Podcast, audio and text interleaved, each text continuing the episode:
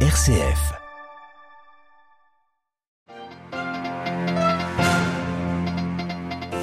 Phénix de la vie politique italienne, mania des médias, entrepreneur sulfureux, Silvio Berlusconi est décédé ce matin après avoir définitivement marqué la politique de la péninsule.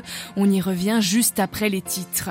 L'Europe, déjà premier partenaire commercial de la Tunisie, entend renforcer ses relations avec Tunis. Une enveloppe de près d'un milliard d'euros est annoncée, notamment pour lutter contre l'immigration clandestine. Dans ce journal également, nous irons en Irak après des mois de pourparlers le budget est approuvé. Bagdad reprend la main sur le pétrole du Kurdistan. De plus en plus d'armes nucléaires dans le monde, malgré les traités, la course à l'armement continue et la Chine augmente son arsenal de manière inédite. Radio Vatican, le journal, Marine Henriot.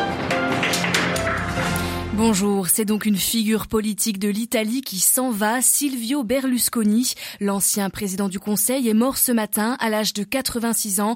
Malade depuis longtemps, le fondateur du parti Forza Italia laisse un grand vide dans la péninsule et son décès suscite sans surprise de très nombreuses réactions. Olivier Bonnel. Oui, Marine Silvio Berlusconi qui s'est éteint vers 9h30 ce matin à l'hôpital Saint-Raphaël de Milan où il avait été réadmis vendredi dernier. Il avait déjà passé 45 jours dans cet hôpital entre les mois d'avril et de mai.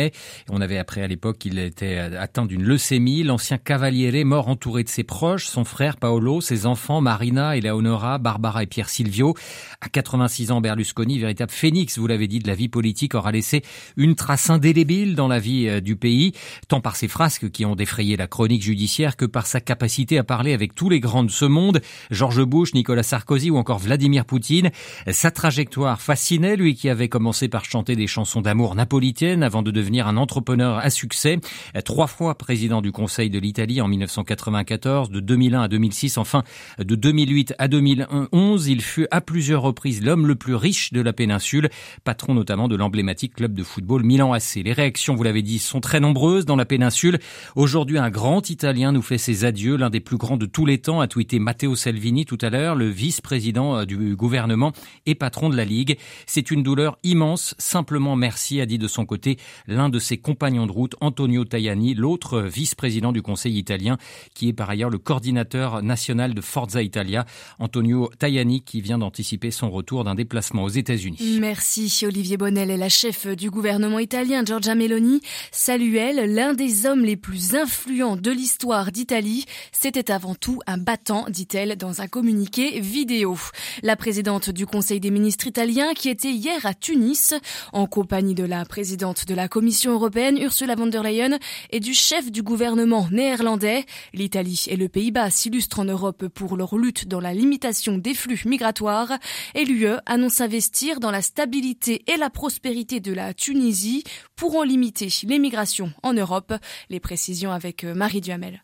Alors que la Tunisie est étranglée par une dette de 80% de son PIB, qu'elle connaît des pénuries de farine et de riz, des produits subventionnés par l'État, l'UE propose à terme une enveloppe de 900 millions d'euros. Cette aide est en cours de négociation. En fait, l'Union européenne espère faire signer fin juin un accord en cinq points avec Tunis, accord qui prévoit un renforcement des investissements européens, notamment dans le numérique et les énergies renouvelables, pour redonner du souffle à l'économie tunisienne. Mais le volet majeur de ce futur accord concerne la lutte contre l'immigration clandestine. Cette année, la Tunisie est devenue le principal point de départ des personnes voulant traverser la Méditerranée devant la Libye. L'UE entend fournir dès ces prochains mois 100 millions d'euros pour aider Tunis à surveiller ses frontières et à lutter, je cite, contre le business cynique de l'immigration clandestine.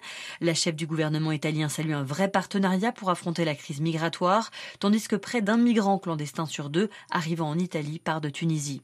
Certaines ONG de défense des droits de l'homme voient dans ce futur accord un marchandage.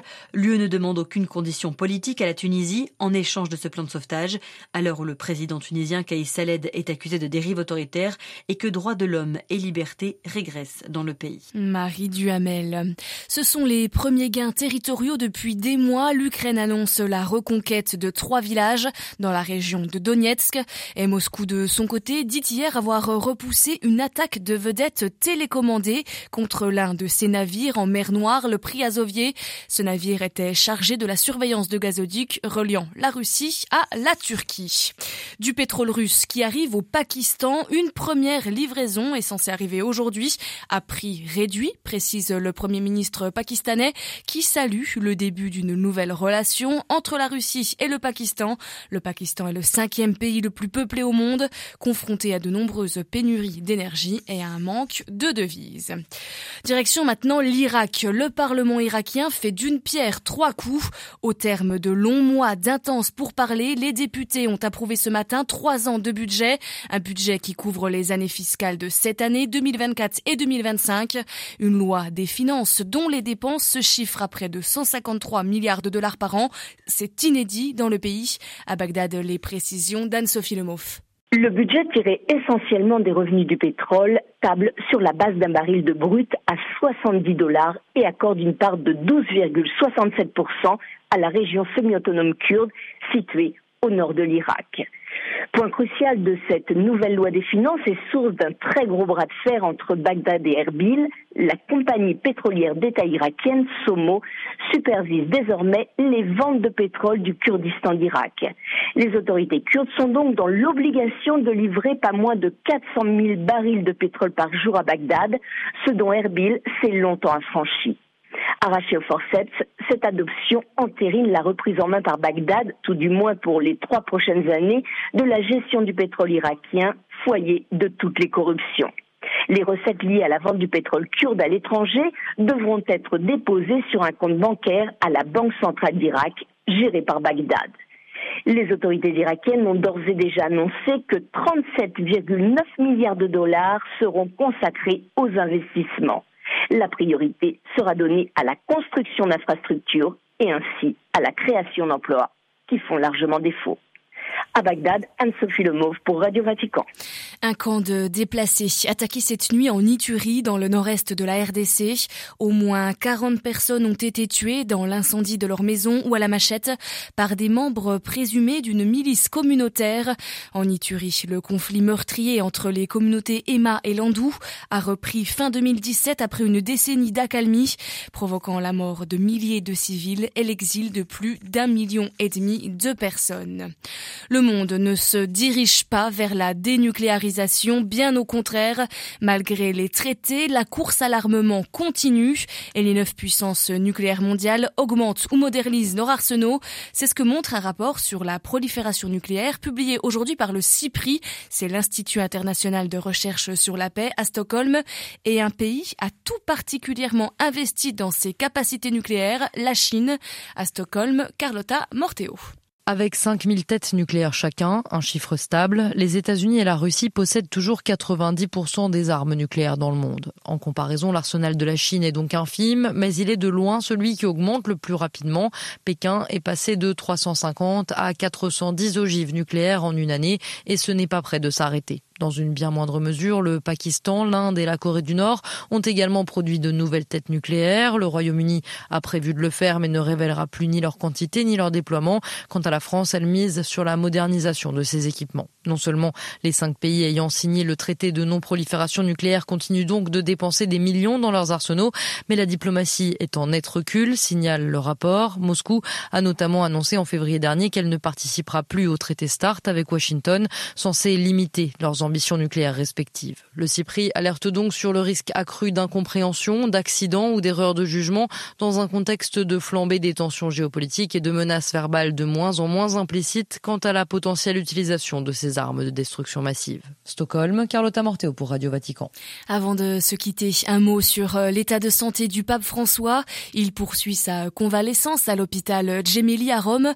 L'évolution post-opératoire se passe bien. François a pu faire quelques pas hier après-midi selon la salle de presse du Saint-Siège. Hier, il avait récité la prière de l'Angélus de manière privée après avoir reçu l'Eucharistie et suivi la messe à la télévision.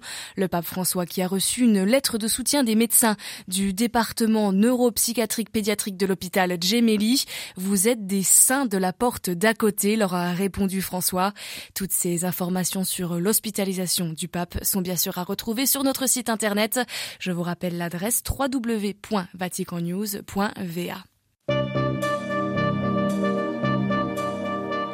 Merci de votre fidélité. L'information en direct de Rome revient tout à l'heure à 18h. En attendant, je vous souhaite à toutes et à tous une très belle après-midi.